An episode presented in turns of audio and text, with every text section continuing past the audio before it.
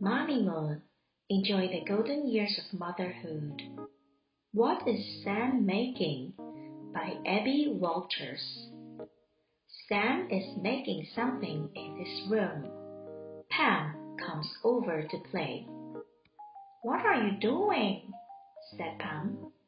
I'm making a new toy, said Sam. What are you making? asked Pam. I cannot tell you yet. It is a secret. Come here and help me, said Sam. Pass me the screwdriver. I need to turn these screws. Twist, twist, twist. The screws are in, said Sam.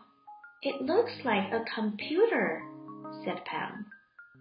It is not a computer. I told you it is a secret, said Sam. Pass me the glue. I need to stick these corners together. Stick, stick, stick. Now let's wait for the glue to dry, said Sam. I think it is a train, said Pam. It is not a train. I told you it is a secret, said Sam. Fine, do not tell me. I will wait, said Pam. I am almost finished, said Sam.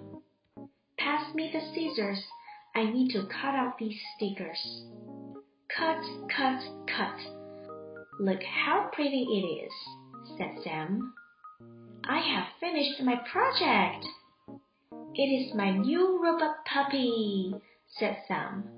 It looks great, said Pam. Boys and girls, please talk about the following questions with your parents.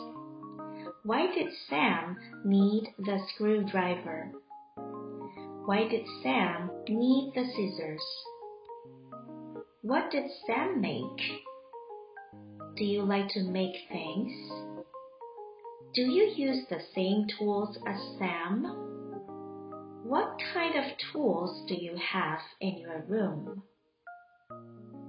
Quiz time! Number one. Who are the main characters?